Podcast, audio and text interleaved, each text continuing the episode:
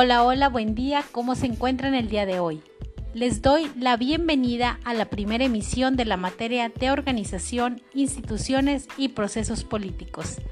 Quiero iniciar dando las gracias a la audiencia por permitirme llegar a sus hogares, por el interés a los temas relacionados con la administración pública, mismos que son sumamente importantes para todos los que estudiamos la ciencia política y la administración pública pero sobre todo cuando nos encontramos en el ámbito laboral del sector público, ya que esto nos da una perspectiva más amplia de cómo ejercer de manera correcta nuestras funciones en el sector público, poder innovar y poder proponer nuevos modelos de trabajo que nos puedan dar como resultados nuevas y mejores políticas públicas.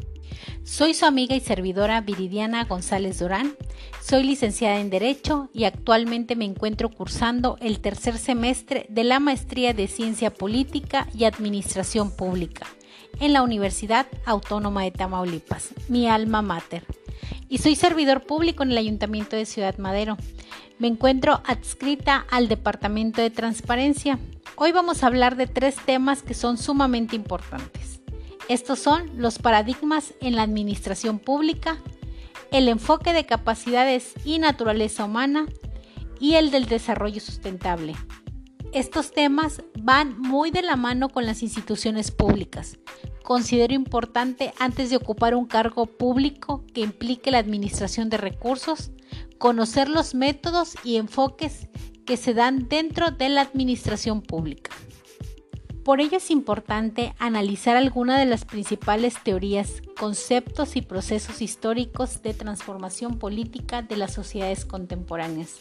Trataremos de estudiar críticamente el papel que desempeñan los actores políticos y sociales en el cambio político, con la finalidad de entender su actuar y los modelos que utilizan para llevar sus acciones de gobierno y o políticas públicas de manera adecuada según su perspectiva. Iniciaremos definiendo qué es una institución pública.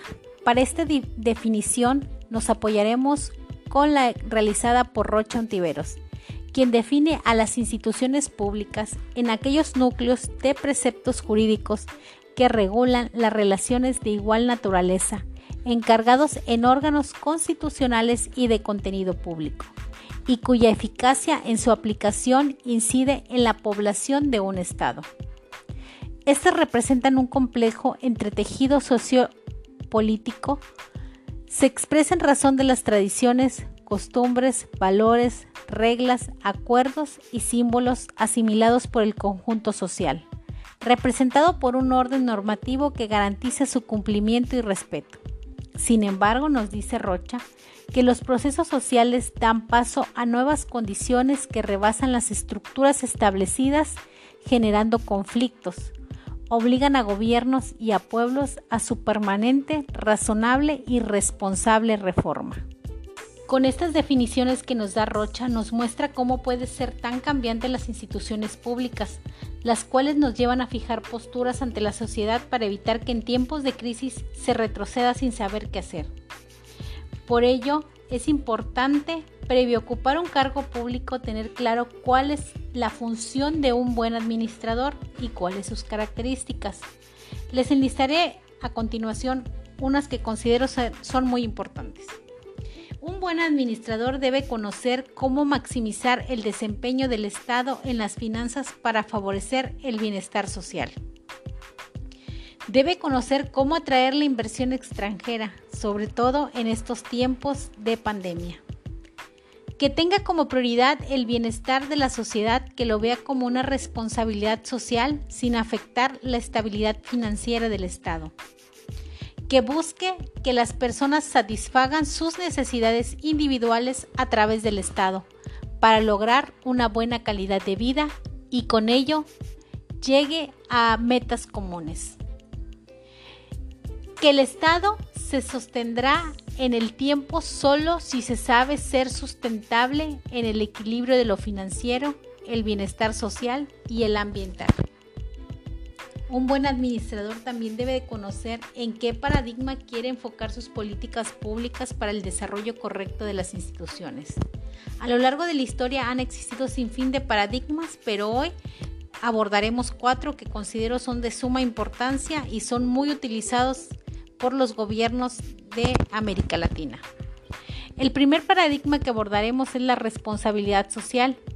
Este ve el, bienestar social como algo bueno, pero distinto de la administración pública. Yo este paradigma lo enfoco a la situación actual del coronavirus cuando inició en, en América Latina allá por marzo. Los gobiernos vieron el bienestar social y entonces decidieron resguardar a la población, cerrar comercios que no fueran de índole indispensable. Y aunque esto dañaba la economía del país y obviamente la administración pública, ellos tuvieron por prioridad el bienestar social. Considero que hoy en día nos encontramos en el paradigma funcional. Este paradigma, su fin es únicamente financiero nos damos cuenta que a pesar de que los contagios están a la alta, hay estados que ya han cambiado en semáforo, aunque conocemos muchísima gente infectada, y entonces han decidido que pues la gente abre sus negocios, que la gente mueva la economía, porque muchos dicen que si la gente no muere de coronavirus, morirá de hambre. Y bueno, también abordaremos el paradigma humanista. Este paradigma, paradigma se enfoca en el bienestar social como fin del Estado. Esto va muy encaminado en esos gobiernos socialistas. Considero que también todos, de alguna manera, todos los gobiernos, a menos de América Latina, tienen un poco de humanista. Y por último, el paradigma sustentable. Este paradigma agarra un poquito de los tres anteriores que ya les habíamos descrito y tiene como el bienestar holístico sostenido en el fin del Estado y es solo posible si coexiste el bien social, ambiental y financiero. Este paradigma va muy de la mano con la preocupación de las Naciones Unidas mediante el documento de Agenda 2030 que presentó en 2015. Este aborda temas desde cambio climático, desarrollo sostenible, desigualdad económica, trabajo y crecimiento, producción, justicia y paz. En total tiene 17 objetivos y 169 metas. Por otra parte, la Organización para la Cooperación, Desarrollo Económico, conocida como la OCDE, en su emisión 2020 reconoce la importancia de los gobiernos de América Latina y el Caribe y el papel de los gobernantes como actores importantes y fundamentales en las sociedades modernas. Por ello, el, enfoque de capacidades es importante para el empoderamiento social. Decía aquel filósofo y economista Zen que el desarrollo no implica cuánto posee una persona o una comunidad, sino la medida en que tiene la oportunidad de acceder por sí mismo a poseer bienes para su bienestar. Conocer temas esenciales que generan oportunidad, salud, trabajo digno, ingreso, educación y equidad de género. Así también la naturaleza humana es fundamental en los gobernantes porque con ello se tendría claro qué es lo justo y qué es lo bueno. Y podrían ejercer una justicia distributiva para darle a cada quien lo que le corresponde. Recordemos que todo tiene un porqué ¿Por qué el ser humano hace el Estado? ¿Ustedes se lo han preguntado? Para dar respuesta a estas interrogantes, aquí me gustaría tomar dos teorías. La primera es de Thomas Hobbes. Él ve al ser humano como malo. Incluso le llama el lobo del ser humano. Dice que el ser humano hace leyes y castigos para el orden social, pero no porque sea bueno el ser humano, sino porque sabe que todos son malos y buscarán hacerse daño entre sí. Por el contrario, Rousseau nos dice que el ser humano es bueno, que los niños nacen buenos, pero que creen, la sociedad los corrompe. El ser humano hace las leyes precisamente porque su búsqueda natural tiende a hacer el bien. Sin embargo, a título personal considero que el ser humano puede ser un poco complejo y puede tener un poco de ambas teorías.